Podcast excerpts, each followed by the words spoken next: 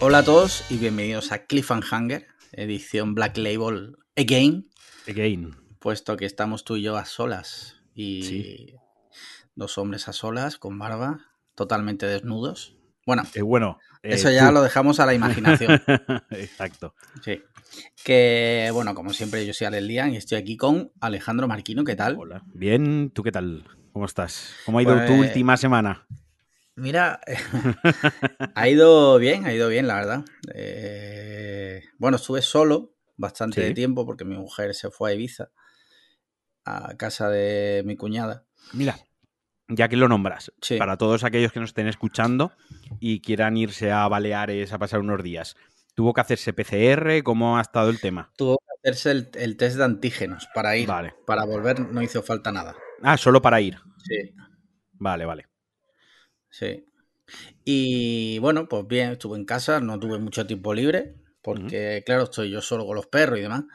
Eh, pues quieras que no, entre eso, el crossfit, trabajar y tal, pues quieras que no, ni me ha No. aburrido ni me ha dado tiempo para nada. Sacamos un rato el Sí, bueno, viernes para hacer un streaming que estuvimos ahí, hicimos Eso, tarde- hicimos un, un directo. tarde de, de bros jugando al FIFA y pedimos un burrito para cenar. Sí. Y te iba a decir que según tú has comentado, ibas a subir un vídeo de los mejores momentos. Sí, ¿no? ahí lo estoy Sí, montando poco que poco, puede, bueno. o sea, es decir, como tú No me entiendes nada. de estas Sí, cosas. sí. Tú, tú no me vas a, precisamente tú no me vas a juzgar por eso. No, simplemente lo digo para que nuestros oyentes sepan que mm, Sí, tarde o temprano subirás ese vídeo. ¿Sabes lo que pasa? Que para buscar los mejores momentos tengo que volver a ver todo el partido, Ya, todos los partidos sí. enteros. Entonces, claro, o ir buscando ahí por cuando Sí. veo la repetición, digo, vale, aquí es que ha habido gol. De todas formas, mm, claro, eh, es complicado puesto que te gané absolutamente en todo, menos en, menos en dos partidos. Te gané en Mortal Kombat, te gané en FIFA, pero bueno, no pasa nada. Eso ya creo eh, me va a acompañar para siempre, ¿no? Sí, sí. Que sepas, eh, cuenta que el otro día también jugamos online, tú de Sí. tu casa y yo de la mía, y ahí te gané yo. Sí, sí. Lo verdad. digo por la vanidad de que yo no. Hay que saber perder, pero también hay que Sí. saber ganar. Simplemente lo dejo ahí. Sí, sí, sí. Y ya está, y ya Bueno, está. Eso, bueno, y el domingo El que domingo quedamos. pasamos un día de puta madre, que salimos a comer, me llevaste Sí. a un sitio muy rico. Sí, eh, la verdad es que la comida estaba riquísima. sí. Y luego fuimos a tomar un gelato. Y luego al cine. Y Ya luego al cine, hablaremos, ¿verdad? eso, que fuimos Sí. por. Bueno, yo desde Tenet no iba Yo al cine. yo tampoco. O sea que ha sido la, la vuelta al cine y Sí. ahora luego hablaremos más Sí, de la vuelta al cine que de la propia peli, seguro. Sí. Y ya está, y en eso se resume mi última semana, porque hoy el día ha sido una mm, puta mierda, todo lo que podía salir mal en el trabajo ha salido, Bueno. Na- nada grave, pero tú sabes. eh, Sí. Pero bueno, cosas, cosas que parecen fáciles son difíciles y... no estés triste, vamos a pasar un rato ahora Sí, grabando sí, sí, y ya está. ¿Y tú qué tal? ¿Cómo ha ido tu última semana? Pues, pues parecía la tuya, pues he estado con mis cosas arriba y abajo, luego pues lo mismo, lo que hemos contado, estuvimos un rato juntos y demás, y el domingo pues fuimos al cine. En general ha sido una buena semana. Vale, vale. Muy bien, pues ya está, yo creo con esto. Bueno, eh, había un tema ahí, si quieres antes de entrar en... Antes de entrar en profundidad, no sé si hay un tema que tú quisieras aclarar. A ver, yo quería aclarar un tema porque mucha, o sea, mucha gente, bastante gente me ha preguntado a mí por privado, incluso te ha preguntado a ti, Sí, gente que ha ido a preguntarte a ti sí. qué pasaba. Qué raro, Y es que era raro. No, digo que qué raro que me Sí, sí. pregunten a mí cosas tuyas. Cosas, pero es así, o sea, y- o sea, podéis preguntarme, eh, yo soy un tío muy accesible, de verdad, podéis preguntarme cuando queráis, pero bueno, que si vais a preguntarle a Alex cosas sobre mí, eh, tampoco tengo problema y sé que Alex pues tampoco tiene problema de contestar dentro de lo que él sabe que, que puede contestar y tal de mi vida, pero bueno, lo que quería aclarar es que yo desde octubre no participo en, en New Game Plus, Sí. un podcast en- videojuegos que yo hacía con, con tres amigos y desde octubre yo no estoy. Eh, la decisión de no estar en New Game Plus, porque me lo ha preguntado gente, insisto, no ha sido mía. No ha sido porque me he mudado a Málaga, no ha sido porque yo tengo otros dos podcasts. A mí, en octubre, de una manera fea, se me invitó a salir, se me invitó educadamente a salir del podcast. Y cuando ellos grabaron, cuando estas tres personas grabaron, dieron de excusa a pies puntilla y 30 segundos, además casi todo el mundo que lo ha oído se dio cuenta que hasta fue un poco incómodo como lo dijeron para, para no suscitar más preguntas, que fue porque yo me venía a Málaga a vivir. O sea, eso totalmente falso. O sea, porque uno de los integrantes estuvo dos años viviendo fuera y grababa en remoto como tú y yo llevamos dos años grabando en remoto. o sea, que la excusa de se va a Málaga no es cierta. Yo me vine justo hacía como desde 2019 que se había parado la grabación. Como ya no grabábamos, pues bueno, porque se perdió un poco el interés general de los cuatro participantes en grabar y tal, eh, yo empecé con Pulsastat y empecé este, este podcast contigo, ¿vale? Porque yo tenía ganas de podcast, a mí es una cosa que yo disfruto, yo hago mucho, yo lo he contado muchas veces, que me sirve como un trabajo propio, una especie de terapia, pues hablar y expresarme y comunicarme. Y pues eso, hacía como un año que no se grababa. Y justo el día que yo me mudo a Málaga, me despierto por la mañana y en, un grupo privado que teníamos para hablar cosas del podcast, veo que han quedado para grabar pero ya tienen la escaleta, lo tienen todo hecho y a mí no se me había dicho nada. Justo, vaya casualidad, justo el fin de semana que me vengo a Málaga a vivir, que me mudo, después de un año y pico sin grabar. Yo, pues obviamente, les hago saber mi malestar con el asunto porque creo que al menos me podrían haber dicho, oye, que vamos a grabar, tú no estás, tal, aunque ya da que pensar que coincidencia justo, el, ni el fin de semana después, ni el anterior, justo en el que me mudo, da que pensar, pero ya cada uno ahí que le dé las vueltas que quiera. Yo hago saber mi malestar y una de estas personas, uno de los integrantes, dice eh, que es que, bueno, yo ya tengo Pulsa Start, yo ya tengo un podcast eh, donde hablo de lo mismo que se va a hablar en el New Game Plus, a lo que, bueno, pues yo y los otros participantes los otros dos participantes también decimos que, pues bueno, no soy el único que tiene otros podcasts de videojuegos, que luego uno creó un podcast sobre videojuegos retro y otro sobre análisis de videojuegos que se pasaban. Y además mm, utilizando un poco el branding de New Game Plus. Eh, y claro, esos temas también se trataban en New Game Plus. También se hablaba de juegos que nos hemos pasado, a veces se hablaba de retro y también se hablaba de actualidad. O sea, los tres palos que tocábamos, cada uno individualmente, luego se tocaban eh, o se habían tocado desde siempre en el en New Game Plus.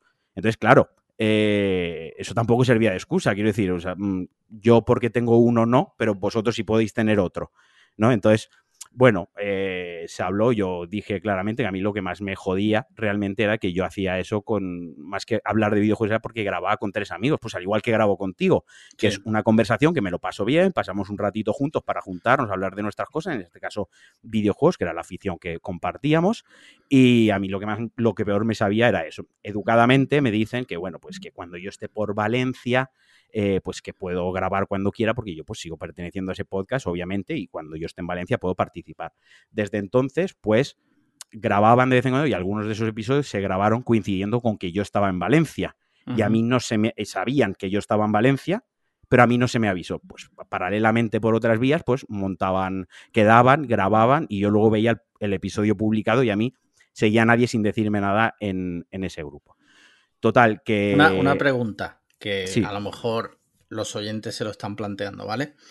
A ti nunca nadie te preguntó si te parecía bien, con preaviso ni nada, simplemente... Ningún aviso. Yo me levanto una mañana, y tú lo sabes, tú, lo sabes porque de hecho desayunamos una hora, una hora después tú y yo desayunamos juntos, yo me levanto una mañana ya en Málaga, junto a mi pareja, yo me había ido pronto a la cama porque estaba baldado del viaje, baldado, muy cansado del viaje, de llevar cajas y tal, como a las 10 me quedé sobado y me levanto por la mañana y veo en el grupo general, en el grupo general ahí sí que habían dicho que ya habían mm, quedado para grabar. Sí. O sea, sin ni siquiera preguntarme, sin ni siquiera decirme nada, incluso tres días antes que habían estado comiendo conmigo físicamente. Nadie me hace ningún comentario.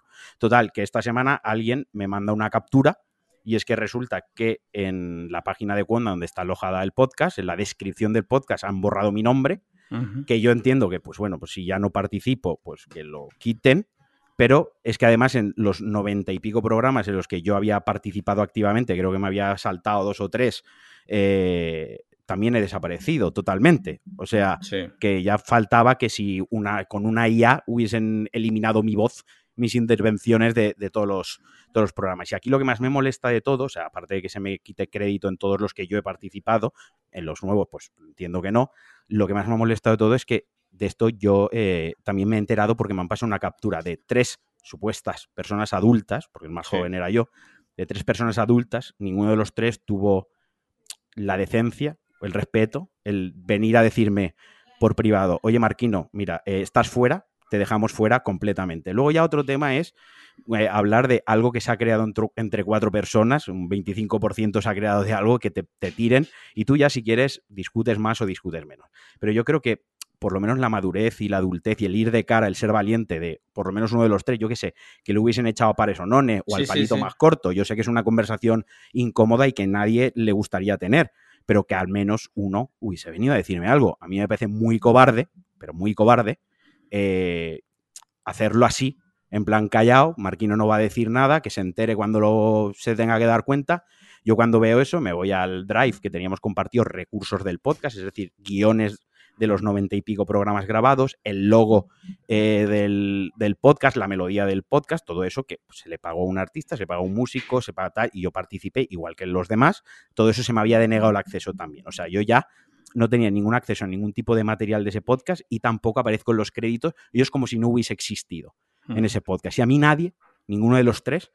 Nunca te han dicho nada. Nunca, me han dicho nada. No vinieron. Ni te han dicho, mira, vamos a hacer esto, vamos a borrarte. Yo en, hace un par de meses, tres meses, me salí del grupo que teníamos para hablar del podcast porque ahí ya no hablaban nada del podcast y ellos seguían publicando. Además, yo solía hablar y se me hacía bastante el vacío, ¿no? El, el, bullying este de los adultos, que tonto no soy, o sea, quiero decir que idiota no estoy. Me daba cuenta y yo, pues, oye, donde no pinto nada y donde no me quieren, obviamente yo cerré la puerta y me fui sin montar espectáculos, sin, sin bravucadas y sin nada, simplemente cerré la puerta y me piré, pero del grupo, o sea que por privado cualquiera podía haber venido a hablar conmigo y ninguno lo ha hecho. Y a mí, pues, lo siento mucho, pero tres personas que, pues, bastante altivas, que dan bastantes discursos morales y hablan sentando cátedra habitualmente y estos discursitos en Twitter de la empatía, del tratar bien, de hay que cuidar a la gente, ¿no? Y cómo se puede sentir. Y luego no tienes la, no sé, la, la, poca decencia de venir a hablar conmigo una conversación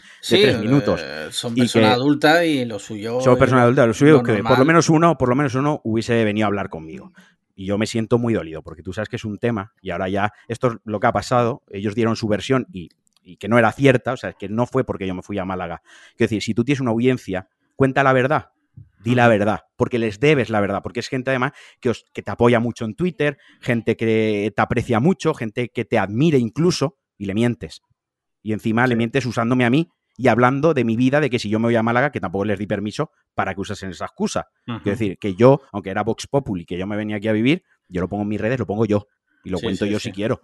Pero nadie en un podcast en el que yo no estoy tiene que contar nada de mi vida sin consultármelo a mí primero.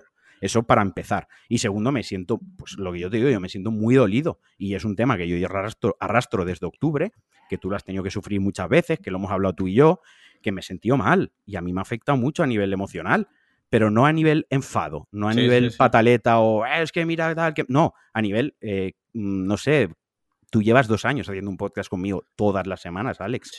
Creo que soy una persona que para un proyecto, ya no te digo la mejor amistad del mundo, pero para llevar un proyecto eh, con continuidad y tal, yo, soy una persona comprometida. Eh, yo me he adaptado a tus horarios casi siempre. Tú cuando nos ha podido, Marquino, hoy mm. mismo, que has llegado, Entre, has llegado, entre comillas, una hora y pico tarde a nuestra hora habitual de grabación, jamás te he dicho nada en dos mm. años. Hombre, se supone que en un proyecto en común mm, claro, se intenta poner todo el mundo de su parte y si un día uno no puede, pues... Tú puedes dar fe que, es fácil, entre comillas, trabajar conmigo y organizarse conmigo. Y yo qué sé, la gente que nos escucha habitualmente ya me han oído hablar aquí muchas veces y que saben que soy una persona comunicativa saben que soy una persona que doy al diálogo y bastante sensata, con sentido común, y que incluso cuando me equivoco lo reconozco, como la semana pasada, que no, no tengo vergüenza en reconocer mis errores. Entonces, si a mí hubiesen hablado conmigo, me hubiesen explicado, mira, no queremos que estés en el podcast porque patatas. Pues bueno, patatas me podrá parecer mejor o peor, pero si me vienes y das la cara, yo la lealtad y la valentía la valoro mucho en las personas, aunque no me guste lo que me están diciendo, valoro mucho eso, más que la cobardía y que la farfullería y, las mierdas de, de, niños de 5 años. Pues lo hubiese entendido y ya está. Entonces, pues claro, yo llevaba callado desde octubre, pero ya cuando he visto que se me han borrado de todos los sitios y tal, sigo como, bueno, eh, mm, y soy bueno, soy tonto, soy NA tipo 2, que luego hablaremos de NA tipos, pero, eh, pero ya está, o sea, tampoco voy a ser gilipollas aquí, por lo menos voy a contar yo también mi versión, porque si no parece, la gente, mucha gente que me ha escrito, se ha pensado que yo he huido de ese podcast porque me he montado otros dos podcasts de videojuegos que me van bien y contigo porque me va muy bien con, este podcast y he he rehusado o he renegado del otro. No, no. Si por mí fuese, yo seguiría grabando lo otro y con los tres podcasts, el otro podcast y lo que hiciese falta, porque yo me lo pasaba muy bien grabando con estos amigos con estas personas, eh, al igual que me lo grabo muy bien contigo, me, me lo paso muy bien grabando contigo y me ha dolido mucho, tío. Una cosa, yo no lo quería reconocer. Yo ayer, cuando vi, cuando me enteré bien de toda la película, yo me puse a llorar, tío. Y Sandra me tuvo que consolar y me vio llorando porque a mí, lo he dicho a veces, parezco muy bravucón yo también, a lo mejor la apariencia que tengo y tal, pero tú sabes que yo soy un tío sensible y que a mí estas cosas me, me rayan. Pero bueno, luego lo, en lo de los equipos lo comentamos mejor. A cualquier persona, evidentemente, le dolería algo así. Así que bueno, con esto yo creo que yo creo que queda aclarado y yo creo que voy a hacer un, un llamamiento a los oyentes que, que no pregunten más. Ya está. Ya ya Marquino ya ha dado su opinión, ya cada uno. Aquí nuestros oyentes son todos adultos, que cada uno haga sus propias conclusiones y ya está. Pero yo de verdad, ya está. A mí yo no quiero saber más del tema porque me afecta, porque no me gusta, porque cuando me preguntan lo paso mal, porque no quiero sacar el tema. Así que bueno, cada uno ya que saque sus propias conclusiones. Que queréis seguir escuchando ese podcast. Claro, por supuesto, no, no, no, eh, por supuesto. Eso vaya por delante. Yo solo estoy contando una situación que me afecta a mí y que la gente me ha preguntado y a mí no me gusta mentir. Pero opinión personal mía, eh, escucharlo de Marquino mejor. ¿Escucharlo de Marquino? Yo te, yo te, lo agradezco, pero yo, como ya tú lo sabes, a mí no me gusta hacer que nadie se posicione. No, no, no, si esto no va de posicionarse, pero yo como amigo tuyo, pues digo, mira, pues escucharlo de Marquino. Si queréis estar informados de los videojuegos, ya que aquí no da ni una puta noticia, pues por lo menos ya os enteráis de todo. No doy noticias y, los juegos que me mandan te los doy a ti, así que fíjate. También es verdad. Bueno, pues yo creo que con eso que ha dicho, ya está. Ya el oficial, oficial statement ya está dicho por parte de Marquino. Ya llevo varios podcasts empezando siempre con un speech. Tengo, tengo una broma preparada para algún podcast, alguna gracieta, gracieta, pero se han dado tres podcasts seguidos que no le he podido hacer. Pero os prometo que el próximo podcast va a empezar eh, con full buena vibra. Vale, vale, vale. Venga, perfecto, perfecto. Muy bien, pues mira, como hoy vamos mal, vamos mal de tiempo. Vamos de tiempo, sí. Vamos a centrarnos hoy, por ejemplo, en preguntas de los Patreon, ¿vale? Hoy las gratis, sentido hoy Patreon, eh, mascarilla, el fin de semana que viene no hay, eh, y hablamos de cine. Que Mayayo, va, Mayayo iba a escuchar poco, poco podcast. No te creas, porque puso el otro día, nos dejó un comentario y dijo, nos dejó un comentario en iBox, cosa que los demás no hacéis. Exacto y puso el, meme este de viajero del tiempo mató una mosca, Mayayo. Uy, qué corto se me ha hecho la sección de series. Desde aquí, un abrazo a Mayayo. Desde aquí, un abrazo al mayor agente del caos que he conocido. Allá por donde estés. Mira, pregunta de nuestro amigo Adrián. Dice, buenas, ante las reiteradas quejas por vuestra parte solicitando que hagamos más uso de nuestro derecho como patrones, él llama patrones en vez de mecenas, está bien. He decidido que todas las preguntas que planteo buscar en Google y cuya respuesta no me urgen, voy a haceroslo a vosotros. Responder con lo que sepáis y luego, si queréis, buscáis la verdad. De momento son solamente dos. O sea, a ver, porque creo que es, esto lo ha mandado Adri, ¿no? Sí. Que justo me estaba hablando Adri ahora mismo, ha sido como una. alineado los planetas. O sea, él dice que nos va a plantear preguntas que, que podría buscar en Google. Sí pero nos la plantea a nosotros, que, soltemos la burrada. O sea, él lo que quiere preguntarnos algo jodido, soltar la burrada, que soltemos la burrada y luego que vayamos a Google y nos demos cuenta de lo tontos que hemos sido. Dice, bueno, de momento solamente dice, ¿por qué se traducen los nombres de los miembros de las familias reales? Guillermo de Holanda, Isabel II, etcétera. A ver, yo entiendo que se hace eso porque históricamente, eh, a día de hoy mucha gente habla inglés, pero antiguamente tú imagínate, eh, una señora diciendo príncipe Harry o no sé qué. Bueno, y tú has dicho inglés, pero el, primer ejemplo que has puesto ha sido el de Holanda. sí, bueno, porque la, ha puesto, claro, la ha puesto, bueno, no se puede decir Holanda. Eh, se puede decir Holanda Países Bajos. Países Bajos. Pero, eh, tú imagínate si poca gente, o sea, si muchísima gente habla inglés a día de hoy, holandés no habla tanta gente, o, francés, al final se traducen. Yo creo, insisto, no hemos googleado esto, es nuestro sentido común a pleno funcionamiento. O sea, la burrada que dé, más no tenemos. Eh, yo creo que es porque como son títulos nobilísticos, pues se tienen que entender, o sea, es como que como los países, ¿no? Como el nombre de los países que se traduce también. Eh, al final es un título nobilístico, sin entrar en que eso nos parezca mejor o peor que todavía exista eso. Pero como. No, no, no, no abramos ese, no, abramos ese melón, pero eh, no hay se, tiempo. se traducen por eso, básicamente, pues porque son, tienen una cierta importancia y una cierta relevancia, creo yo. Bueno. Y siguiente pregunta. Ahora, ahora, la respuesta es para cuando hay una revolución, saber a cuál, no sé. No. Sí. Siguiente pregunta que nos plantea. Dice, ¿cuál es la longitud del río Miera? Desemboca a tiro de piedra de mi casa. Venga, pues yo le voy a decir 20 kilómetros. Eh, no lo sé. Eh, 150. 150, venga, búscalo. Río Miera. Mie río Miera. Miera. Miera. 41 kilómetros. Anda. Ni Pues para ni ti otro, no. Bueno, ha ganado tú porque es el que más se acerca sin Sí. pasarse. Sí, es verdad, como el precio justo. Y dice, y ahora dice, obviamente si respondéis basura, pues volveremos a no querer enviar putas preguntas y tener que lidiar con la ranciedad. Besos. La verdad, eh, un poco pasivo-agresivo, ¿no? Nuestros mecenas. Sí, sobre todo porque hemos eh, entrado al juego. O sea, lo Sí, hemos sí, hecho bien. En fin, Ha sido un poco gratuito. sí. Eh, mira, siguiente pregunta, Radiogea. Sí. Eh, dice lo siguiente. Hola ídolos, primero respecto a la pregunta de la semana pasada me pareció una respuesta de 10 y quizás un poco desacertado por mi parte preguntar eso. No pensé tan allá como hicisteis vosotros. Gracias también por vuestra palabra hacia mi persona. Se aprecia mucho. Bueno, Radio Gea la semana pasada preguntó que cuál era la cantidad de sueldo que nosotros considerábamos suficiente para bla bla bla. Bueno, Bueno, ya está, no pasa nada. Dice ahora mi pregunta. Durante el confinamiento, mi pariente y yo hicimos algunos planes. Hablamos de un niño, que ya traje el tema al podcast. Estaba buscando piso, etcétera. Hablamos también de boda. Me dijo que a ella le haría ilusión, a mí también me hace. ¿Cómo podía pedirle matrimonio? ¿Alguna idea plausible?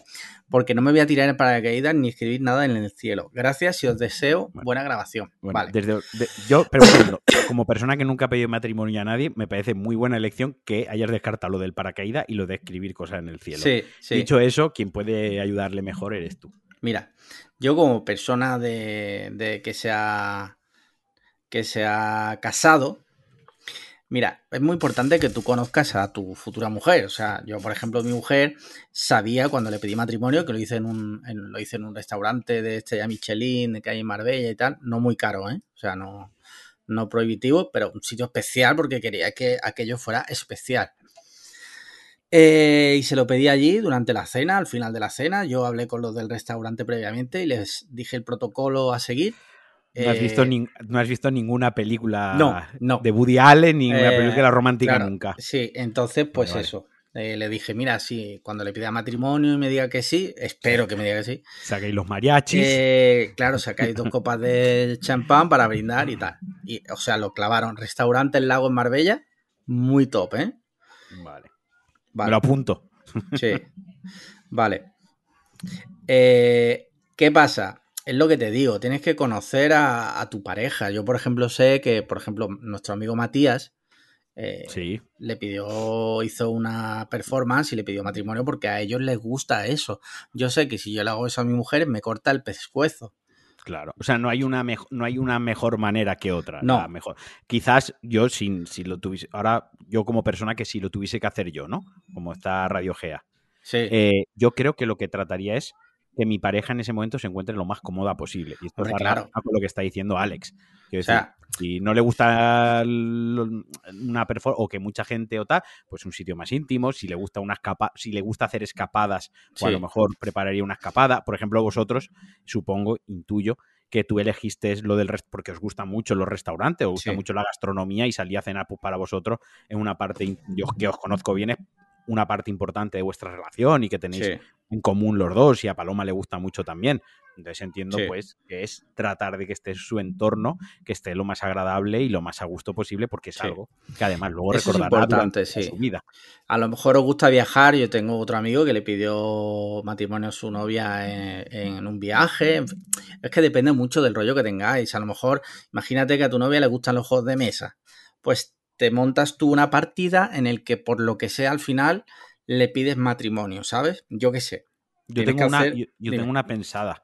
Eh, Pero si no, no lo cuentes. no es verdad, no lo puedo Porque contar. no puedo contar. novia escucha el Verdad. podcast. A veces sí. Venga. Y ya está, simplemente eso. Simplemente eso. Y suerte. Hombre, claro. Si y te- si por favor te dice que sí, Sí, cuéntalo. Pues nos lo aquí nos, manda- nos lo cuentas y. se me ocurre, se me ocurre, se me ocurre, sí. o sea, ya de loco, que a lo mejor un día podemos hacer una cosa y es que si tú quieres, Radio Gea, no te pongo en el compromiso. Imagínate que un día te subes con ella en el coche, le pones el podcast lo estáis escuchando de forma amena y de repente Marquino y yo le decimos, Pepita, ¿quieres casarte con Radio Gea? o sea, ese matrimonio, ella acepta ese matrimonio cursado para toda la vida. Cursado, no basado, cursado para siempre. Es una idea que le he dado, no tiene que. sin compromiso, ¿eh? Radio Gea. Eh, pero ya nos contará porque me, interesa el tema. Mira, Ignacio González, eh, González, que no es González, dice, chanclas. En casa fijo que sí. En la piscina estupendo. Para bajar al Mercadona, bueno. Para ir a tomar unas cañas, para ir a trabajar, para ir a la boda de tu amigo. ¿Dónde están los límites del buen gusto? Vamos a ver. Bueno. Lo de las chanclas es un tema, tío. O sea, hay gente que se... Eh, que triguerea se, se triguerea muchísimo con las chanclas. Sobre todo, he identificado que sobre todo gente que se ha criado en ciudades de interior. Sí. En las ciudades de costa, eso lo tenemos superadísimo. Las chanclas. Sí, o sea, las chanclas para mí es eh, el calzado de verano desde en que verano, hasta que acaba. Pero yo, por ejemplo, en vacaciones, raro es el día que me pongo zapatos. Evidentemente tengo chanclas, tengo sandalias, tengo de diferentes niveles. Yo personalmente. Dicho esto, oye, cada uno que use lo que quiera, ¿vale? Pero yo, por mí las chanclas son un sí. Cada uno use lo que quiera, no. Pantalón largo y chanclas, no. Eso es de hijos de puta. Por favor, eso sí, respetad. Yo eso lo he hecho alguna vez, ¿eh? Alguna vez. Sí. O sea, pero, y lo has hecho alguna vez y no muchas veces porque sabes que no está bien. Sé que es un poco cruzar un poco la ahí línea. ahí donde está el límite. Ahí es donde está el límite. Eso, eso, y llevar unos piratitas de estos, de, de los que se pusieron al principio de los 2000 de moda, esos que van por medio, eso gemelo, eso es lo mismo de malo. O sea, que los ves esos pantalones y dices, ¿qué es un pantalón largo que le queda corto o un pantalón corto, que, le queda, largo? pues eso, ahí las líneas están ahí, en esos pantalones, en la bandolerita, la riñonera y las chanclas con pantalón largo. Eso sí que no, por Dicho esto, es que yo también creo que hay gente que identifica las chanclas siempre con unas chanclas súper cutres. A ver, hay 100.000 modelos de chanclas. ¿Sabes? Sí, sí, no, claro. Yo, yo, yo, tengo dos chanclas y son las que uso para todo el verano. Tengo unas Adidas así, pues las clásicas, así vintage. Y luego tengo unas Nike que me gustan bastante porque yo casi todo el calzado que utilizo es, Nike, pero me gusta muchísimo, no por, otra cosa. Y, ya está, y son las que uso, o sea, no, no tengo mucho más. Si tengo pues un día quiero salir a cenar, sí que pues yo en verano pues, me pongo zapatilla, porque bueno, lo puedo soportar un rato. Pero vaya, un sí rotundo las chanclas, lo bien que va el pie al aire, joder. Eso, tú piensas en la sensación de cuando ya sacas en invierno y te quitas las zapatillas o el zapato, los calcetines después de todo el día de trabajar, Joder, pues eso es una liberación, tío. Eso por la calle. Ah, bastante tengo que aguantar el calor como para encima ir pasando eh, más calor en los pies, ¿no? Sí, sí, sí. Así que, Ignacio, yo te animo a que te pongas chanclas. Lo que pasa es que, claro, Ignacio vive en Luxemburgo, recordemos que. Que ahí a lo, mejor no el, el, tiempo, el clima, el horache, no es igual que, en la península, ¿no? Sí, pero yo qué sé, tío, es que aquí en verano cuando hace 37 grados en la calle, es que donde vas con los con unas zapatillas con pues calcetines. Yo lo utilizo para ir a trabajar. O sea, no chancla. Yo voy con calcetines y zapatillas de de tal, pero mm, en cuanto tengo tiempo libre, o sea, chanclas, tío. Venga. Y ya por último, Rubiola, eh, Rubén Martínez dice, buenas tardes chavales, me quedan tres minutos para arrancar las máquinas y ponerme a trabajar. Pregunta rápida que se me ha ocurrido en 10 segundos. En un torneo de lanzar triples a una canasta, ¿quién ganaría? ¿Alex o Marquino? Un abrazo fuerte, pegando paquete con paquete. Eh, ganarías tú seguramente. Yo he jugado muchísimo al baloncesto. Hace años que no juego, pero yo he llegado a jugar en el equipo del colegio y tal. Entonces, no, yo no, yo no. Ahí ganaría. O sea, igual que en otro deporte, no, pero en esto lo reconozco. Yo me, me pegarías una más, me humillarías. No sería una cosa de. No sé si llegaría a humillación, pero yo creo que se me daría mejor, la verdad. Por una vez en la vida voy a ser, no soy ENEA tipo 2 y voy a reconocer que creo que ganaría. Vale, vale, vale. Bueno, de todas formas lo explicas lo del eneatipo mejor. Sí, sí, ahora eso a última hora lo explicamos lo de los eneatipos que siempre hablamos aquí. Muy bien, pues eh, con esto cenamos ya las preguntas Patreon, ya sabéis, patreon.com barra podcast cliffhanger. Eh, y ya está. Ahí lo mandáis. Bueno, lo mandáis primero si no sois Patreon, o sea, hacéis Patreon y luego ya podéis mandar vuestras preguntas. Eh, mira, mm, vamos por partes. Eh, el gobierno Sí. ha anunciado que el día 26, si todo va según lo previsto, ya no habrá que llevar mascarillas en la calle. Correcto. Eh, ¿Qué pasa? ¿Qué pasa con eso? Pues a ver, el, el tema. A ver, no. El gobierno ha dicho que mm, realmente es que no será obligatorio. No será, por la claro, calle. no será obligatorio. Obligatorio. Ahora es obligatorio. Ahora no es será obligatorio. llevarla por la por calle. la calle. Quien pero quiera, Tampoco, pero tampoco estará prohibido llevarla por la calle. claro. Claro, es que yo aquí donde veo el tema es que mucha gente, o la sensación que me ha dado a mí, que se ha, no sé ya decirlo, si molestado, crispado, protestado, porque ya después de tanto tiempo y con tantas cosas que se han dado, eh, no lo sé muy bien. Pero vaya, que hay gente pues que ha estado en contra en plan de que cree que todavía es, es pronto, ¿no? Sí. Bueno, in- independientemente de valoraciones de que podamos nosotros creer que es pronto o no, que ya está bien o no, que cada uno tendremos nuestra opinión, bueno, pues al final la normativa, pues si dicen ya no es obligatorio, pero quien quiera porque siente, pues todavía no se siente seguro, o se siente más a gusto, o ha visto que tiene ciertos beneficios como, pues oye, nos hemos constipado menos, me he puesto menos malo, eh, lleva mejor la... le- oye, lo puedes seguir llevando. Sí, sí, está. sí. Además que va a ser en exteriores. Que no te va a venir la policía si, si vas con mascarilla. y nadie y, y si algo ha traído bueno la pandemia por, por intentar buscar algo bueno es que a partir de ahora la mascarilla va a estar totalmente normalizada a nivel eh, global, ya no va a ser una Sí. cosa de, de Asia, donde sí que por la polución y también por la educación que ellos tienen de si yo estoy malo no quiero contagiar al de Sí. frente, era muy habitual ver a gente con, con mascarilla y no pasaba nada. Y aquí en España veías a una persona en el autobús con mascarilla y poco menos pensabas que se iba a la quimio, porque Sí, sí, así sí, de idiotas. ¿no? Y ahora creo que ya con total normalidad, una persona dentro de dos años o dentro de un año, incluso dentro de medio año, veremos a personas habitualmente en el autobús, en el transporte público, en, en los interiores, cuando ya sea obligatorio, en la cola del súper. Y Yo- ya se, y se va a normalizar y me parece estupendo. Yo a partir de ahora ya te digo que en épocas de mucha alergia y demás lo voy a utilizar porque he notado cierta mejoría.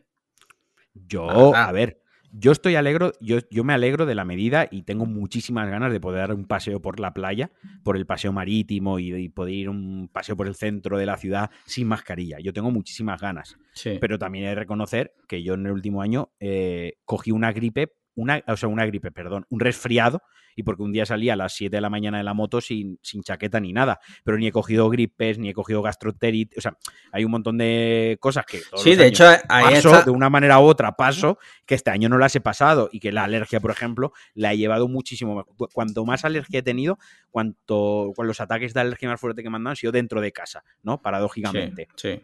Eh, de hecho, ahí están las cifras. Eh, quiero recordar que so- solo se había diagnosticado un caso de gripe infantil, cuando normalmente son cientos o incluso miles.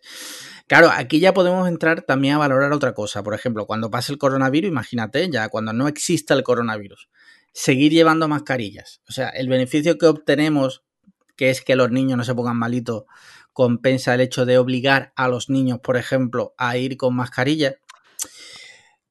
Yo, yo qué sé, veremos, veremos qué pasa. Veremos qué pasa. No, yo no soy psicólogo y para eso podemos traer gente que lo Sí. hable y tal, pero no sé, que ya de ahora en adelante, para el resto de los restos, todos los niños tengan que llevar mascarillas en los colegios, ¿no? Es que tela, sé. ¿eh? Ocho horas ahí que los pobres niños. Y que se tienen que ver la cara los niños, que parece Sí. que no, pero la mascarilla, no nos vamos a poner aquí tú y yo también en plan gilipollas, pero deshumaniza un poco, eso Mm. es cierto también, ¿no? Eh, Dicho pues esto, mm, lo que pasa también es que hay gente. O sea, la, la- la- la pandemia nos ha afectado a todos mucho psicológicamente y creo que hay personas que tienen todavía muchísimo miedo y han desarrollado una fobia brutal y ahora ven que se va a quitar la mascarilla y sienten miedo de pensar yo lo- que... yo puedo entenderlo, ¿eh? Ojo. Claro, claro, yo lo entiendo también. ¿Sabes a qué lo comparaba yo el otro día? Hablándolo en Petit Comité, no lo hablaba contigo.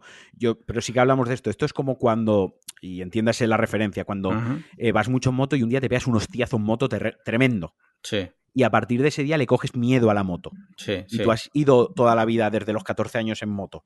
Te has Sí. pegado una hostia. Y ya desde ese día le coges un respeto y le coges un miedo que la primera vez que te vuelves a subir una moto no lo haces a gusto. E incluso hay gente que directamente lo abandona para siempre. Sí, sí, ¿no? sí.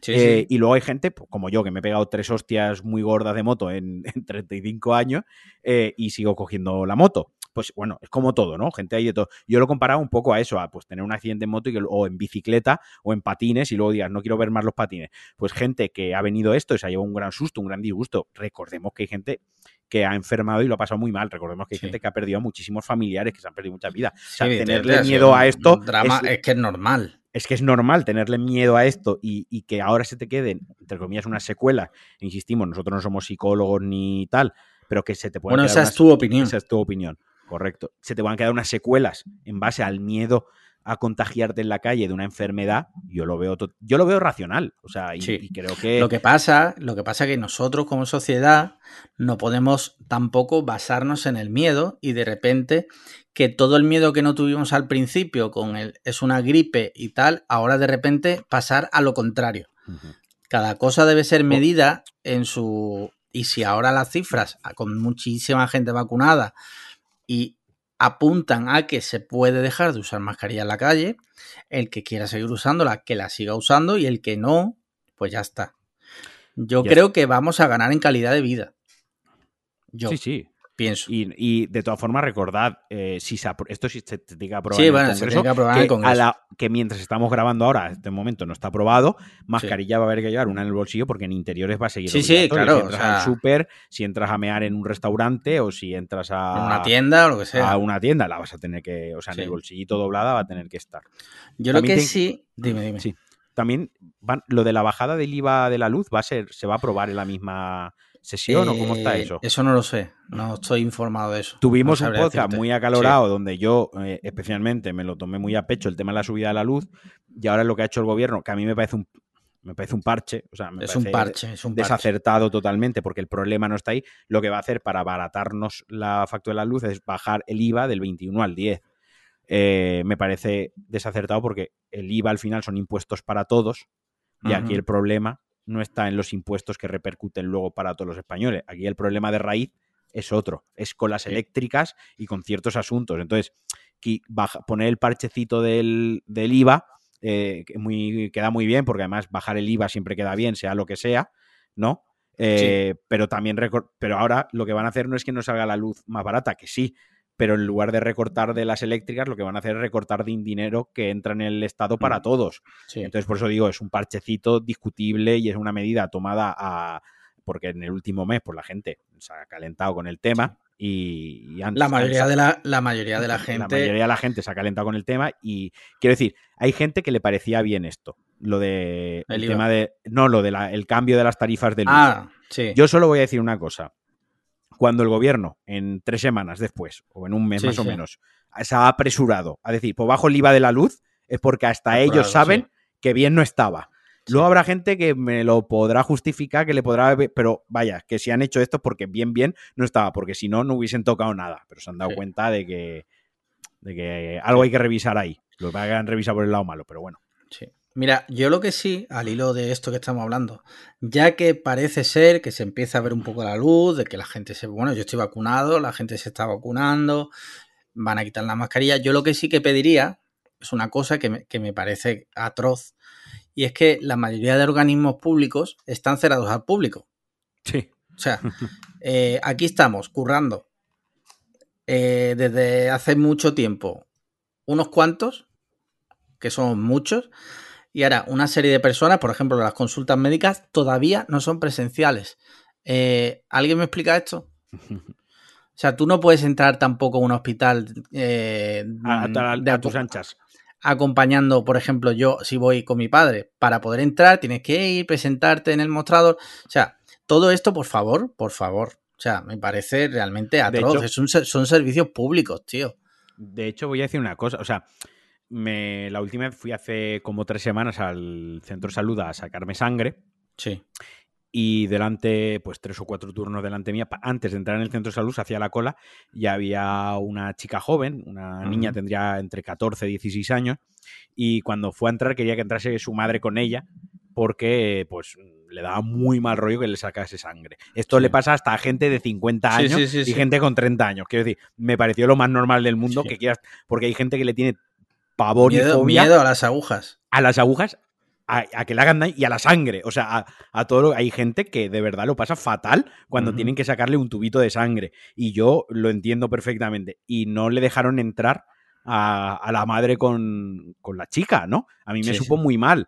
Que habrá gente que nos escuche y esté diciendo, no, pero a ver, si esto es una norma, es para todo, y oye, que te van a sacar sangre, que no te van a hacer ahí, ¿sabes? No te van a apendicitis ahí sin anestesia, a, corazón abierto, que simplemente un tubito de sangre. Sí, lo entiendo, sí, sí, tenéis toda la razón. Pero bueno, también por otra parte, lo que decía Alex, estamos viendo la luz, mucha gente vacunada, los protocolos están siguiendo, la incidencia están bajando, pues ya podrían también ir abriendo manga Flexibilizar un poco. Flexibilidad. Si en la cola hay 100 personas para sacar de sangre y 3 quieran ser acompañadas, es un 3% de gente que quiere ser acompañada. O sea, son tres personas más que en, lugar de 100 entran 103 y dos acompañadas que ya son convivientes en este caso.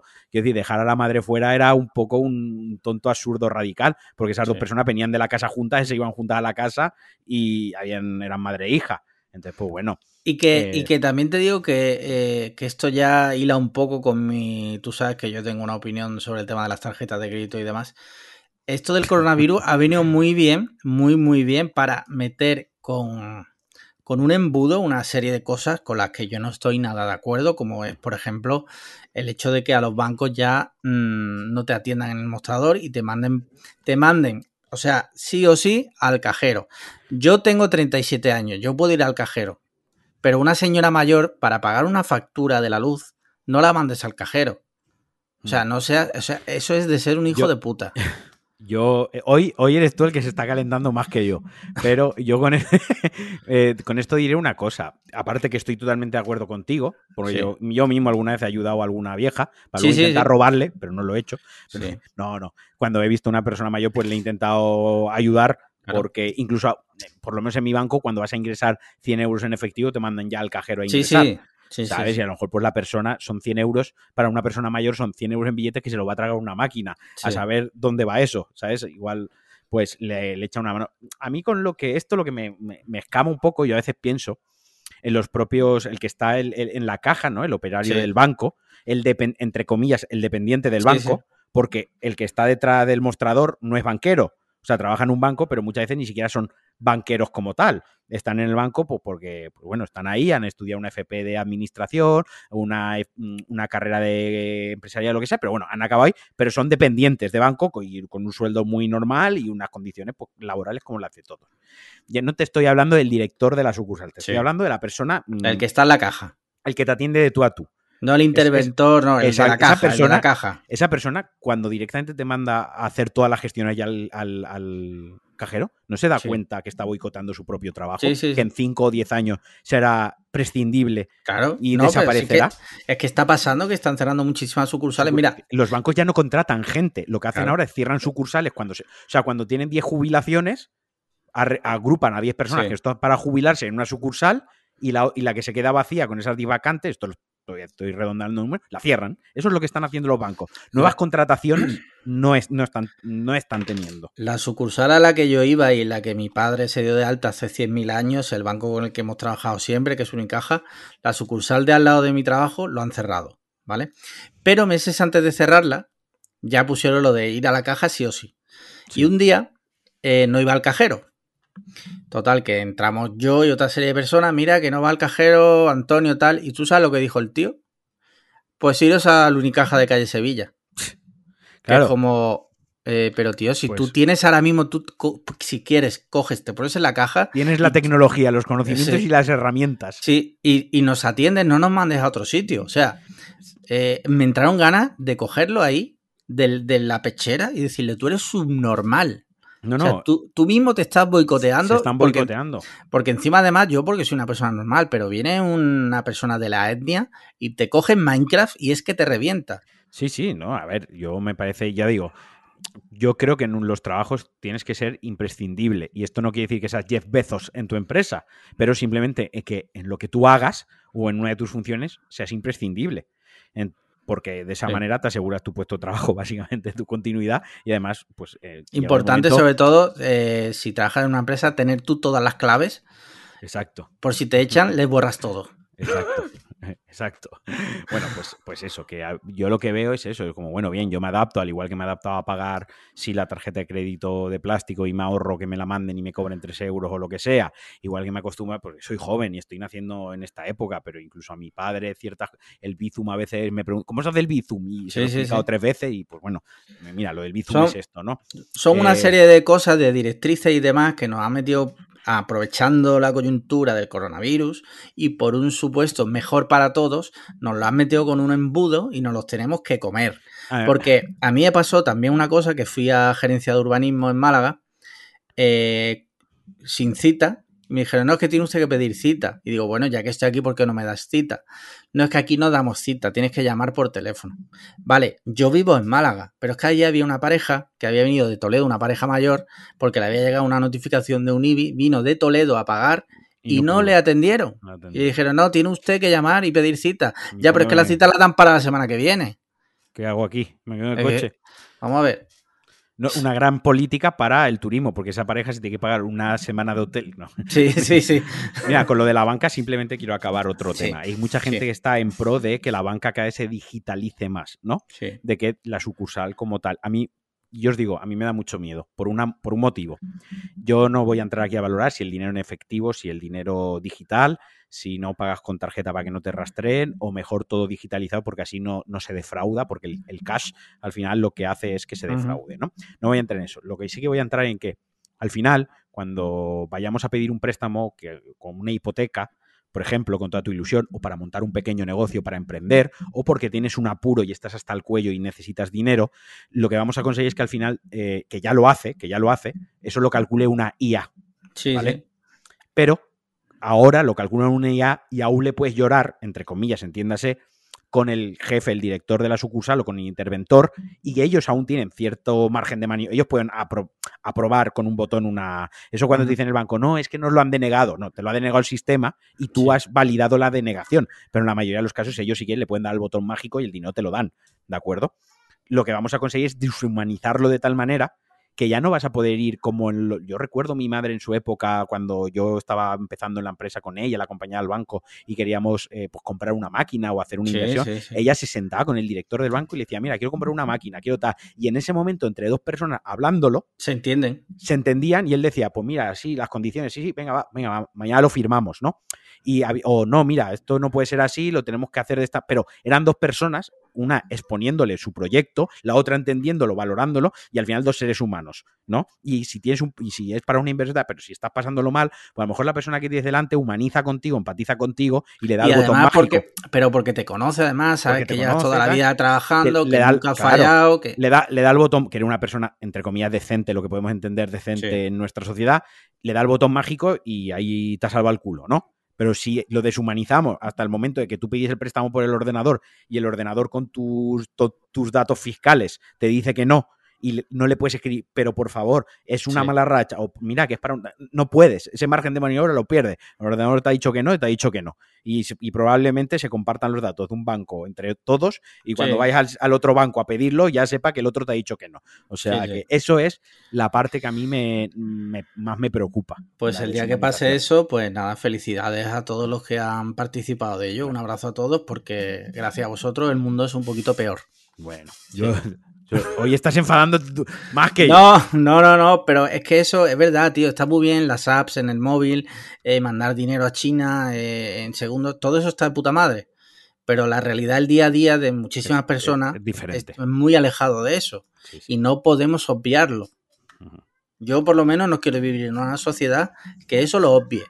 Sí, sí, no, no. El trato humano tiene que continuar ahí. Yo entiendo la progresión tecnológica, pero a mí incluso para comprarme unos calzoncillos, yo qué sé, pues el trato humano, pues... Sí, vas, hablas, mira, tal, qué talla, da bien la talla, tal, no sé qué. Pues mira, sí.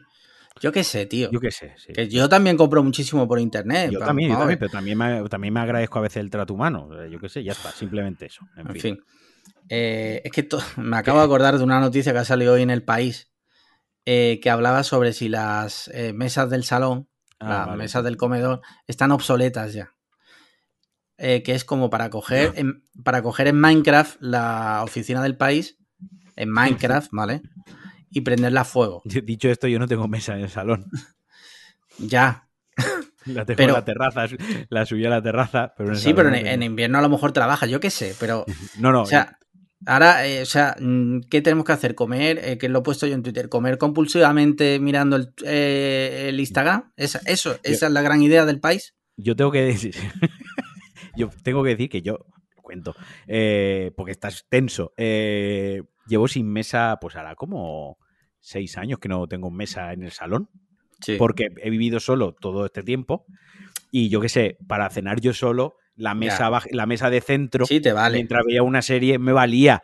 Quiero decir, la parafernalia de entre comillas. Mira, yo soy una persona que hoy, hoy mismo, hoy, 22 de junio 2021, 23 cuando lo estéis escuchando, hoy comía yo solo en casa y hoy me he hecho eh, champiñones con setas y perejil, dos huevos revueltos, ¿de acuerdo? Sí.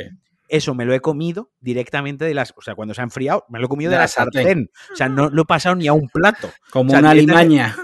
He puesto, he puesto un tapete de esto de corcho para que no se queme la mesa. He puesto la sartén encima.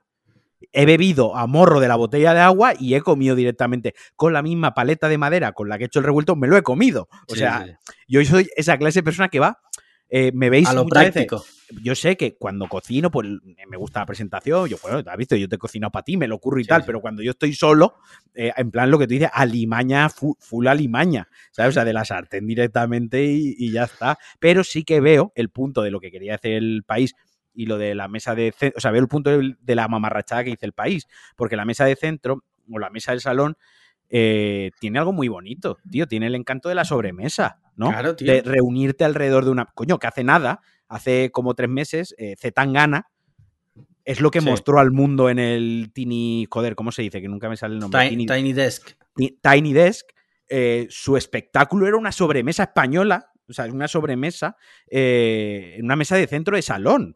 Quiero Ah. decir que es parte que se usa en todo, pero en nuestra cultura o en nuestro país o en nuestras tradiciones, por así decirlo, es una parte muy fundamental de nuestras reuniones sociales, la sobremesa. Sí, sí, sí. Incluso cuando nos vamos por ahí a comer, como nos pasó el domingo, haces la sobremesa en el restaurante, pues pidiendo más cerveza, café, chupito, una copa en el propio restaurante, pudiéndote ir a otro sitio a tomar el café o a tomar esa copa. Te quedas ahí alrededor de la mesa manteniendo la conversación con la porque sobremesa. está- Porque, estás a gusto, estás Porque rodeado gusto. de gente. No podemos tal. perder. Claro, yo no tengo mesa de centro ahora porque primero no tengo espacio, no me he puesto a parar a ponerlo y tampoco me hace falta, pero, pero vaya que sí, que la- a tope con las mesas de centro y las mesas de salón para toda la vida y a tope las reuniones de seis colegas ahí alrededor de la mesa de centro y una sobremesa de seis horas con anís del mono y pacharán, tío. Sí. A tope con eso, vaya.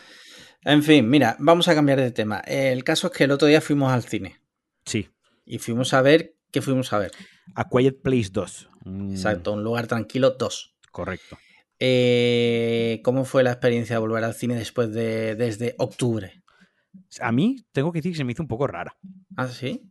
Me gustó, Sí. pero fue la primera vez, creo, en un año que veía una película sin mirar el móvil, por ejemplo, Ajá. Prestándole 100% atención a la película. Sí, sí, Que- es verdad. ¿eh? No sé si a Que ti sí, te pasa sí. o a la mayoría Sí, de la gente le pasará, pero ver cine en casa al final, aunque pauses la película para ver el mensaje, pero la acabas pausando, o, el, o el Apple Watch miras la notificación, ¿no? Eh, o mm, la paro que me levanto al baño, ¿no? Ese tipo, o a la nevera. Eh, en el cine tienes esa concentración, para empezar, tienes esa concentración de que le prestas atención full película, ¿no? Sí. Y luego, obviamente, me gustó muchísimo estar en una sala, me gusta la butaca, me gusta el olor a palomitas, me Sí. gusta verlo en una pantalla enorme con un sonido súper guay. Y además contigo, al que estábamos juntos, no sé, Sí. me gustó muchísimo. De hecho, te, que- escribí ayer para decirte que volvíamos dentro de Sí. 15 días al cine otra vez. Es que el cine, el ir al cine tiene un ritual que a los que nos gusta eh, eh, no es comparable a otra cosa. O sea, eh, si te gusta ir al cine, pues yo qué sé, a mí desde el momento, o sea, para mí es desde el momento en que decides que vais a la- que vas a ir al está. cine a ver la película Ya Ahí y empieza. contento. Exacto, ya Exacto. es. y dices y estás contando las horas para llegar, venga, compramos las entradas. El, el sábado vemos esto. Sí. Vas ahí con la idea de ver, de, con la ilusión Sí. esa. Sí. Y aunque la película sea mala, la experiencia, por lo Claro. general, a no ser que te toque un cafre en la sala, suele ser positiva. Luego Estoy- sales de la sala, comentas la película con tu pareja o con tu amigo, eh, un rato de charla, mm, le das vueltas. Es, todo lo, que conlleva. Esto es como el fútbol. ¿no? Eh, tú puedes ir al fútbol y ver un partido malo, pero seguramente si eres hincha del fútbol y te gusta mucho el fútbol, hasta el partido malo, en el campo lo disfrutes, pues porque escuches a la hinchada, por lo mismo, la hostia, esta tarde hay fútbol, me voy a preparar el bocadillo, eh, o me voy a poner la camiseta, he quedado a tal hora con los colegas para hacernos una previa, ¿no? Luego sales del campo y sales enfadado, muy contento y te vas a casa. Eh, pues esto es como ver las motos, como todo, ¿no? En tu casa lo ves más cómodo, como el concepto comodidad, sí. Que en tu casa no tienes a lo mejor a un mamarracho mirando el móvil a un niño o no tal, sí. Eh, igual que el fútbol, que en casa lo ves mejor, objetivamente se ve mejor en casa, coño, te pone la puta repetición a un centímetro el barco Unos primeros planos en 4K casi. Claro, es como cuando la Fórmula 1, el que va a la Fórmula 1 y solo ve una curva y ve pasar el coche por la curva. Obviamente, y pagas 200 euros por eso. Obviamente en tu casa, ¿no? Eh, lo ves mejor. Pues yo qué sé. Pero luego está la magia y el espectáculo y la diversión de ir al cine, de ir al fútbol, de ir al tenis, de ir cualquier cosa que puedas hacer en casa más cómodamente, hacerla en, una sala, pues bueno, con la full experience de tu afición. ¿Sabes? Sí. Hay gente que eso nunca lo entenderá y lo respeto. O sea, eh, No, a todos no nos tiene que gustar todo por igual. Pero que para mí es, inigualable. O sea, no sé. Tiene algo, tiene algo que desde pequeño me encanta. Sí. Esto es es como, es que se podría poner ejemplos hasta que se nos hiciese mañana. El de los restaurantes. Para que voy a ir a comer una hamburguesa a tal sitio si me la puedo hacer en mi casa. Sí, pues, como todo. Pues también tienes razón, chico. O sea, tienes razón, yo qué sé. Sí, Pero bueno, cada uno lo suyo. Te tocará fregar. Pues en el cine, pues en casa la ves más pequeña, en el cine la ves más grande, ya está. Dicho lo cual, pues parlem, parlem de la película. A mí no me gustó. ¿No te gustó? Pero lo has pronunciado muy bien, ¿eh? Sí, ¿qué he dicho? Parlem de la película. Ah, Parlem, Parlem. Claro, es que como hoy, otro tema del que no vamos a hablar, que es el de los indultos catalanes, de los eh, presos catalanes, pues me ha salido así la vena catalana. Eh, ¿No te gustó la peli, tío? A mí no me va a agradar la película. Vaya por Dios. A ti, eh, primero, ¿te gustó la primera? No. O sea, quiero diferenciar una cosa. No, es que no estoy siendo justo ni con la primera ni con esta. La película o sea, el, entretenimiento sí me gustó. O sea, vale. dije, vale, me, entretuvo. Lo que no me gustó, lo que no me gusta es el guion. Ni de la primera ni la segunda. Y lo que no me gusta, y esto lo hablaba contigo, es las incoherencias de su propio mundo. La película tiene una serie de incoherencias y eso es un hecho. Voy a plasmar esto, si me permites, muy rápido. Lo hablamos con los zombies de Zack Snyder, pero es el mismo concepto. Tú pones unas normas en tu mundo ficticio, ¿no? Eh, esas normas, en este caso es, por ejemplo, si hace ruido, los extraterrestres, estos vienen y te, el bicho viene y te come, te mata, ¿vale? Entonces, hay momentos en el que el bicho está cerca y, por ejemplo, no pueden ni andar porque el, simple arrastre del pie, el bicho lo detecta, pero hay otras escenas donde, estando el bicho, entre ellos se susurran. Sí, sí, sí. Entonces es como, a ver, espérate, si hay momentos en los que os vais debajo de una cascada, esto es de la primera, para poder como hablar como personas normales, eh, luego, cerca del bicho susurráis. Luego hay veces que tenéis que estar que no podéis ni respirar, otras que no podéis andar y otras que, o sea, sus propias reglas las va rompiendo constantemente. Y eso ese es, el problema. Mi fallo, mi, problema. es como, la idea es muy buena, pero está mal ejecutada. Ese es el problema de cuando tú lanzas un high concept, ¿no? Que es mm, high concept. Un mundo en el que si hace ruido, te matan. Vale. Ahora ojalá, desarrollalo. Ojalá real, ¿sabes? sí, sí, más de uno. Pero, claro, ahora a la hora de desarrollarlo, te encuentras con esos problemas. Por, por, pura eh, eh, lógica, no mm. puedes seguir a rajatabla el, de este porque todavía no habría película. Claro, es que el, ahí está el tema. El tema está en el problema de la primera y de la segunda. Para mí, es que tienen que durar 90 minutos. Entonces, claro, tienes, que, tienes que llenar los 90 minutos. Y ahí se dan incoherencias y cosas. Realmente esta película, de hecho, tiene una escena que es absurda, es de meterle tijera. Mira, que la película dure 5 minutos menos y métele tijera, porque es de retrasados. O sea, nadie en su sano juicio eso lo validaría en la vida real, ¿no? Y yo, de hecho, te dije, esta, yo creo que la idea de A Quiet Place daría muy bien para una serie. Funcionaría muy bien en formato 40 minutos. De hecho, de hecho, mm, se nota mucho las referencias que Walking Dead, The Last of Us. eh, La guerra de los mundos, el inicio de la 2 Sí, es la guerra de los exacto. mundos, la de, la Tom sí. Cruise. Tiene un es- prólogo que es prólogo. calcado a, a lo que Es- es que ocurre en la. Guerra de los Mundos, la de Tom Cruise. Es plano, pero algunos planos además exactamente iguales. Sí. Que a mí me encantó, la Guerra de los Mundos. Y, eh, y me gusta el prólogo de esta película. Está Pero, por ejemplo, ahí, chulo. viene- ahí llega la primera incoherencia de la Sí, película, ahí sí. en la primera, en la, ca- en la cara. Y luego el segundo problema que yo le veo a esta secuela para mí Sí. es que me vendieron que la protagonista era ella, La madre, sí. la madre, ¿no? En los Sí. carteles, la cartelería. Emily Blunt. eh, em- Emily Blunt iba a ser la, la prota absoluta de la película y luego queda relegada a un plano casi Secundario, sí. Muy secundario muy y- sí. y muy eh, no inútil, en innecesario. O sea, si Sí. no apareciese en la película, la película, la película funcionaría exactamente igual. De Porque hecho, quitando de un un- momento de eh, Sí. emotismo, sí. de emotividad, eh, la película funciona igual. tiene más protagonismo el, el, el Peaky Blinder, el. ¿Cómo se llama? El. Nos lo hemos Ay. preparado súper bien, ¿eh? No, pero sí, sí, te juro que me sé su nombre, pero se me ha olvidado, tío. A ver. Cillian Murphy. Cillian Murphy, exacto. Tiene más peso en la trama que la propia Emily Blunt. Y es curioso. Pero bueno, de todas formas, es que le han querido dar mucha importancia a los niños. Yo no sé si eh, mm, inspirados por Stranger Things, quiero creer que no. Quiero creer que el director, que en este caso, que es el, el protagonista también, John el- Krasinski. John, John Krasinski, De, de Office. Jim, Jim Halpert en The Office. Eh, no sé si inspirado por Stranger Things, pero hay momentos que, que- que te, te dicen que es Stranger Things y te lo crees. A mí sí, te doy toda la razón, tío. Y es que a mí me gusta la idea de los extraterrestres de que cambien el ruido de que ahora es sonido, ¿no? O sea, ya nos hemos Sí. dejado los zombies, Sí. ya hemos dejado los típicos extraterrestres super mega inteligentes. Estos son bestias que Sí. se guían por el sonido, o sea, son pri- bestias primitivas, entre comillas, ¿no? Sí. Me gusta ese giro. O sea, a mí me gusta que se experimente con eso. Tiene dos o tres cosas la película de narrativa que intercalan al hermano con la hermana Sí. en un momento que al final es como un clímax, que están en diferente. Me gusta que intente hacer eso, ¿no? Ese, ejercicio de narrativa a mí me mola en la película. Lo que creo que lo ejecuta mal, y esto es un pequeño spoiler, lo voy a hacer porque tam- tampoco, a ver, tampoco es que estamos hablando de la última película de Nolan. Eh, de hecho, creo que la película se estrenó el año pasado, ¿puede ser? O... ¿Cuál? Eh, Esta, ¿no? Quiet Place. Ah, ¿La no se uno? ha est- sí, La 2, la 2. Esto No, no, no. se ha podido ver Se- antes. Se iba a estrenar el fin Ah, vale. de semana del coronavirus. Ah, vale, vale. Pero Bueno, total. por razones obvias, por lo que sea, no se Voy a, hacer, voy a hacer un pequeño spoiler. No arruina la película, ¿vale? Vale. No arruina la película. A ver, a ver, Eh, ¿qué vas a y- decir? Y, tampoco, insisto, es que esto sea ahora eh, la quinta masterpiece de nadie, ¿vale? Eh, pero hay un momento, como en todas las películas de devastación, desolación y posapocalíptic, zombie, bla, bla, bla, bla, hay humanos malos, Sí. ¿vale?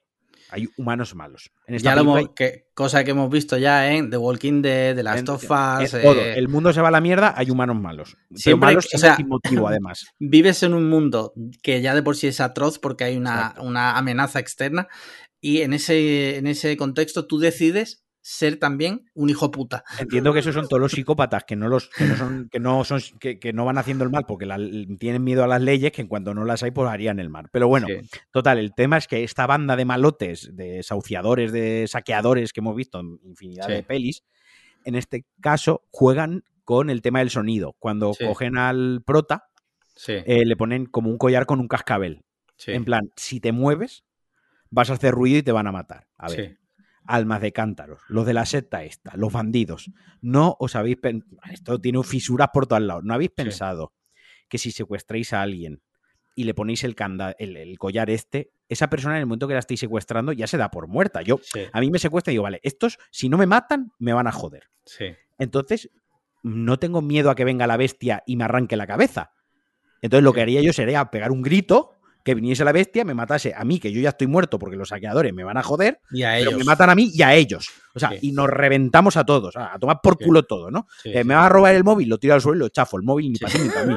Y así me partieron a mí una vez la cara por Sí, hacer lo eso. contaste, lo contaste aquí una vez. ¿Vale? Pues yo es que soy de esa forma de pensar. A mí me cogen los saqueadores y me ponen eso el sonido y me hacen así y cuidado y te vamos a joder. Una polla, yo pego un grito, vienen ahí y nos matan a todos. ¿sabes? Entonces, ese es el tipo de cosas de la peli que a mí me dije A ver. como, jolín, Yo estoy de acuerdo contigo, tiene una serie de incoherencias y demás, pero pese a todo, yo no sé si porque llevaba el hype de volver al cine o por lo que sea, que la disfruté mucho y salí con buen sabor de boca. Yo no salí con buen sabor de boca, pero disfruté la, el, estar en el cine. O sea, no fue en plan de, joder, ¿cuándo nos vamos? Oh, puta mierda, he, perdido el dinero. No, porque la experiencia del cine me moló. Dicho esto, es verdad que no es, no es una obra que vas a recordar eternamente. Como la próxima que vamos a ir a ver, que esa sí que la recordaremos para siempre. Sí, sí, sí. Eh, pero bueno, aparentemente va a haber tercera parte, A Quiet Place 3, yo ya no sé. Eh, a Quiet Place ya mm, más silencio no puede haber. A, Quiet Place 3, déjame ya tranquilo. O sea, John, Krasinski, déjame ya. Ya, déjame. Pero bueno, yo iré a verla. Iré a verla porque ya te digo que esta segunda parte me, dejó con buen sabor de boca. bueno, eh, temas series. ¿Has visto algo? Eh, no. No has visto ninguna serie. Mira, yo empecé a ver El vecino de Netflix, la segunda temporada, que es la de eh, King Gutiérrez, de un superhéroe y demás. Sí. Vale. Mm, la primera temporada me gustó bastante. Eh, la segunda temporada la hemos dejado a medias, tío. O sea, sí.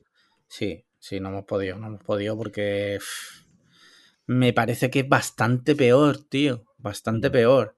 Y la primera me encantó, ¿eh? pero esta segunda yo la, he dejado porque es que no termina de arrancar, tío.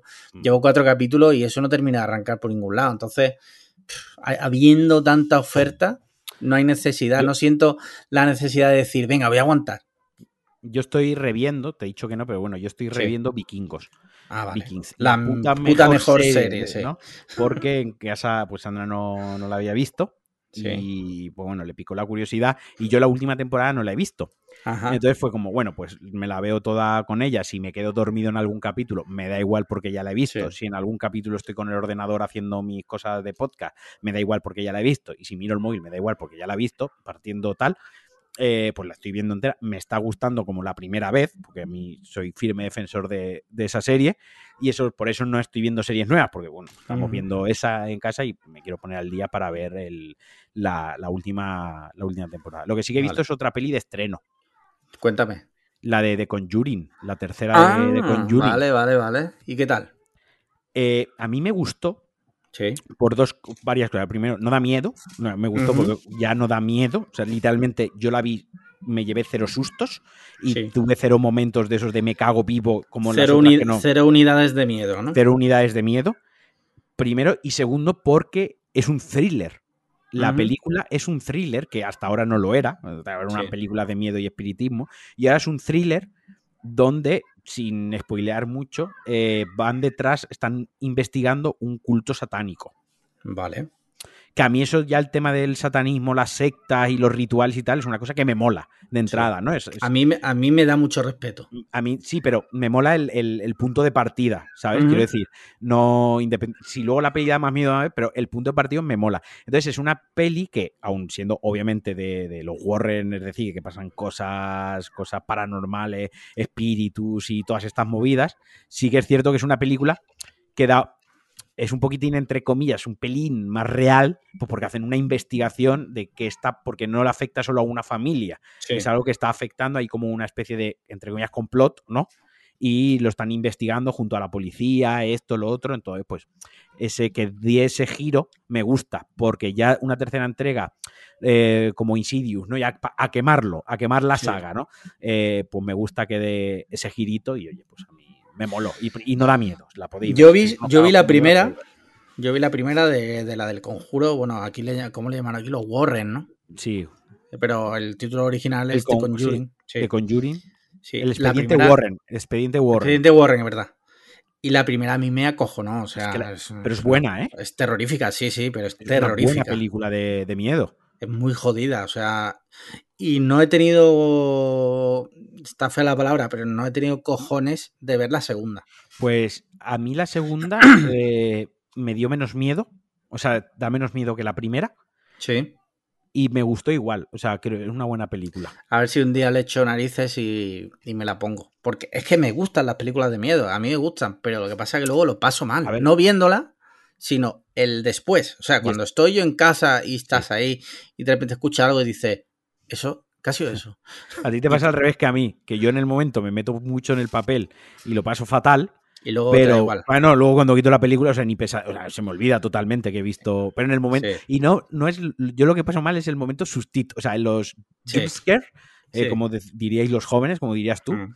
Eh, los jumpscares conmigo funcionan muy bien. A mí es lo que me da miedo. A mí realmente me hacen pegar un grito saltando, literalmente. Yo no soy de esos, pero también me pero, Vaya, que los Warren, quiero decir, es de Warner, eh, James Wong en la dirección. No, creo que, que, la última ya no. No, la última no, la última es productor, pero digo la primera. Sí, sí, sí. Él es productor en todo el universo cinematográfico Warren, porque están las de Annabelle, están la, la de la monja, no sé qué, que esas ya son peorcillas, ¿no? Bueno, la primera de Annabelle está bien. Esas ellos son algo más peorcillas, pero bueno, él es el productor de todo ese universo cinematográfico Warren alrededor de ellos. Y es, pues son películas de factura, de, alta factura, o sea, con presupuesto Baxter, o sea. y aparte son de las películas más taquilleras cuando las estrenan, cuando las han estrenado, funciona muy bien. Mira, yo he visto una eh, dirigida por un español que se llama Quique Maillo, que se llama A Perfect Enemy, que no recuerdo en español cómo, cómo le llamaron. Bueno, está en filming, ¿vale? Eh, es una peli que cuando la vi eh, me gustó. O sea, la terminé y me fui a. Me fui aquí a. a Letterbox. Letterbox, le di un tres y medio. Pero conforme pasaban los minutos, en mi cabeza le iba viendo más las costuras diciendo. Hostia. Eso no hay que dar las valoraciones en caliente. Yo siempre las pongo al día siguiente. Pasado un rato, yo lo puse inmediatamente y ahora me arrepiento, pero no lo voy a cambiar. Pues sin nombre de palabra. yo es que no sé ni cómo se cambian las valoraciones. Se puede cambiar, sí, pero bueno, es lo de menos. Sí.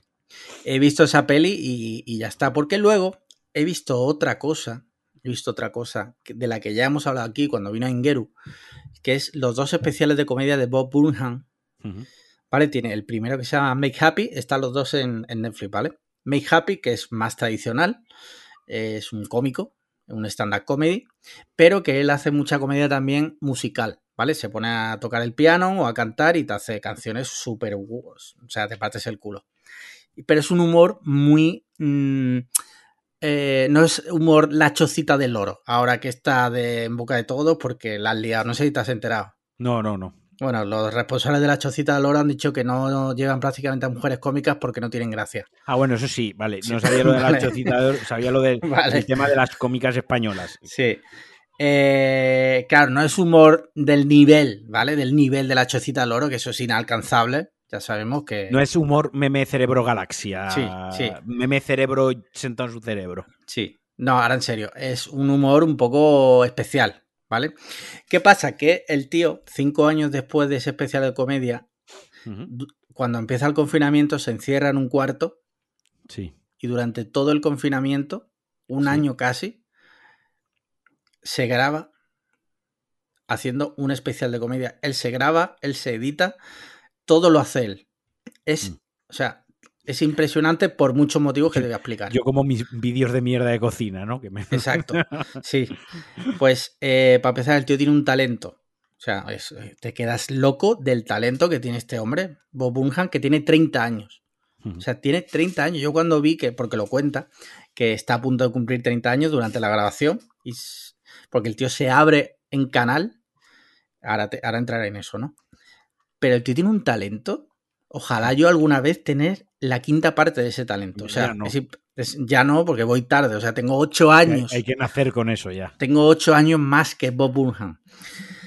Pero es que eh, el especial de comedia es por decirlo de alguna forma, porque no, o sea, el tío se abre en canal y todo lo que cuenta es brutal porque eh, es de una profundidad impresionante. O sea, hay momentos realmente donde tú ves el declive de una persona que durante un año, porque es lo que hablábamos al principio, el, coronavirus, toda esta pandemia, a muchísimas personas eh, le ha afectado muchísimo a nivel mental y a nivel físico. Y tú ves, tú vas viendo el declive de esta persona. ¿Vale? De un señor que es, el, e, e, es como el payaso triste, ¿no? Él te hace reír. Aglechi. Sí, y le estás viendo a él en declive total.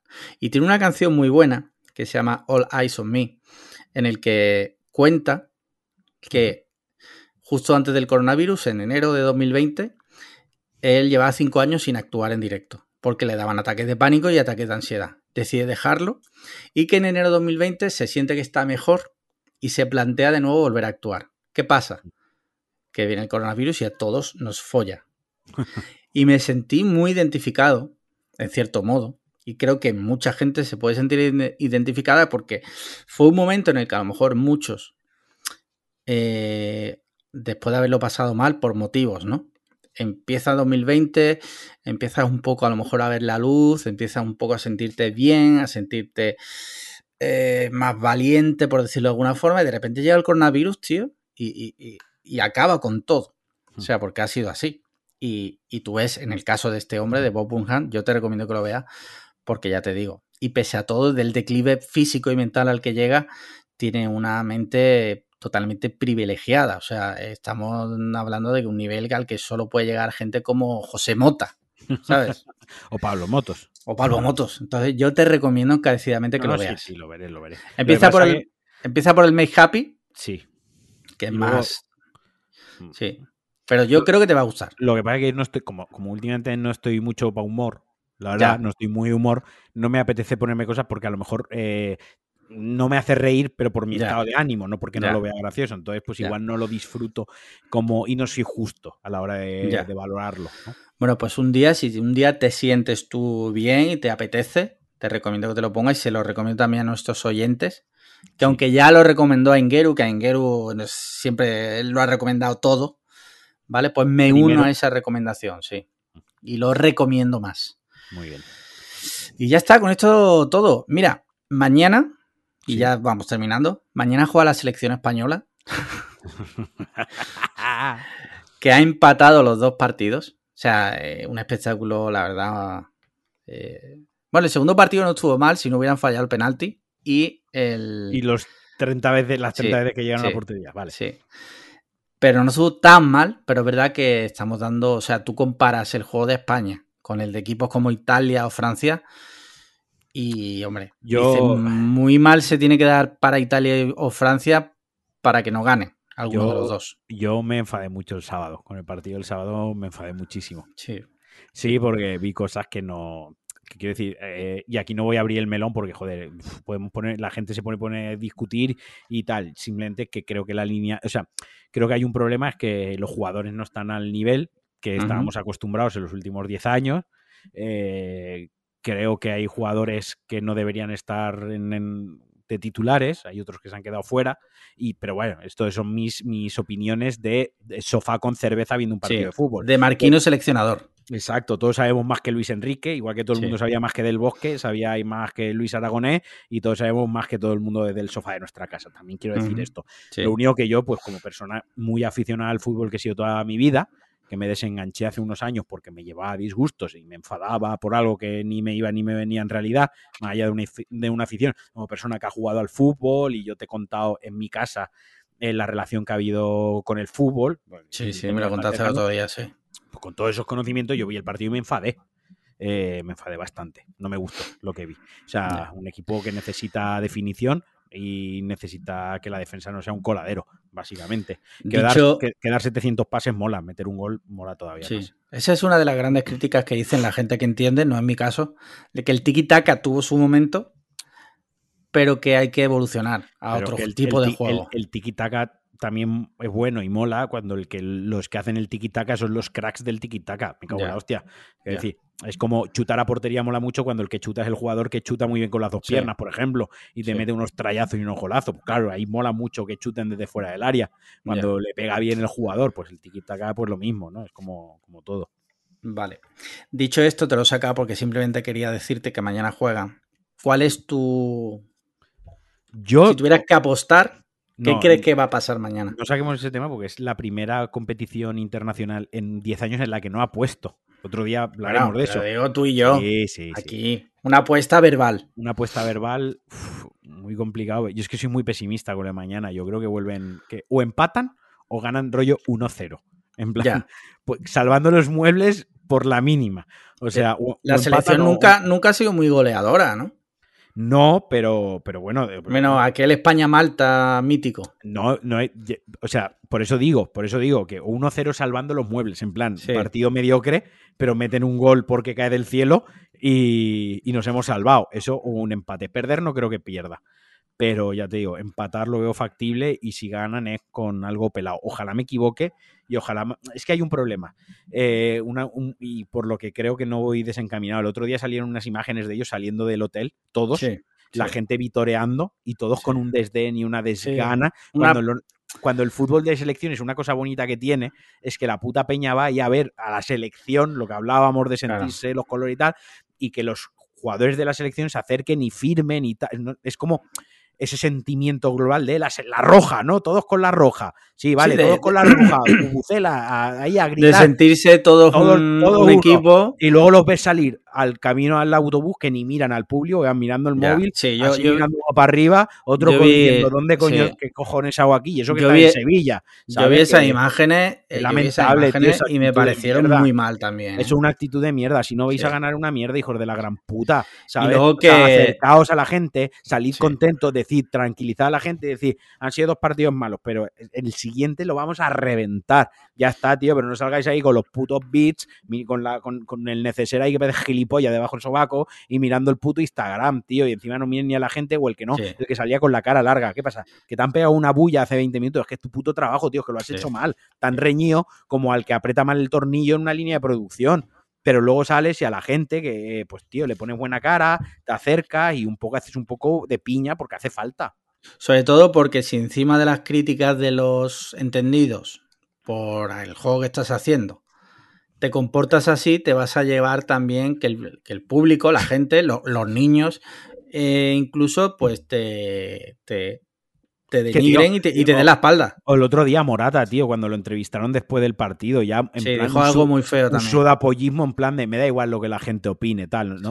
Perdona, ¿no, tío? O sea, comporta. Que no representas. Es, que a eso es, mira, al hilo de la conversación, tío, compórtate, tío. No seas tan sudado, o sea, el sudado, que estás hasta los cojones de que te digan que eres un, un, cojo, un manco, que las fallas todas. Pues no las falles. Es parte del trabajo. Es parte, no las falles o simplemente di, no estoy acertado. Tenéis razón, no estoy acertado o a ver si, la suerte nos ayuda, tal, no sé qué. Pero no, es un sudapollismo de, eh, no, a mí, bueno, que la gente hable lo que quiera hablar, que a mí me da igual, tío. Pero va, tío, que es la rueda de prensa después de un partido donde has fallado un remate a portería de un penalti totalmente a puerta vacía, tú solo, sin nadie encima. Quiero decir, no estás para ir de sobrado, ¿sabes? Sí, sí, sí. Fue feo, fue feo. Dicho esto, pues oye, ojalá que ganen, que se lleguen a octavos y que ganemos la Eurocopa, pero está feo, está feo, está feo el panorama. Bueno. Muy bien, oye, pues nada, muchísimas gracias. Hemos echado un ratito aquí interesante. Esperemos que lo hayáis disfrutado todos. Muchísimas gracias, como siempre, a todos los que habéis llegado hasta aquí. Eh, muchísimas gracias a nuestros mecenas, que por cierto no se me olvida, sé que algunos me habéis dicho que no habéis recibido las pegatinas todavía. En Navidad las tendréis. Sí, las vais a tener en breve, ¿vale? Pero es que de verdad, os juro, es que Mm, tengo que comprarme una agenda o algo porque soy un puto desastre. ¿Vale? Pero no se me olvida. O sea, se me olvida, pero en el fondo no se me olvida. Tú no te dejas la cabeza en casa porque la tienes pegada a los hombros. Sí, sí, literal. Y, respiras porque el cuerpo lo hace solo. Sí, sí, sí. Básicamente. Pero bueno, eh, como siempre, un abrazo a todos. Muchas gracias, Marquino. Y ya está. Nos, oye, nos oyemos, nos oímos la semana que viene. Un abrazo. Chao. Hasta luego. Chaito. No está grabando.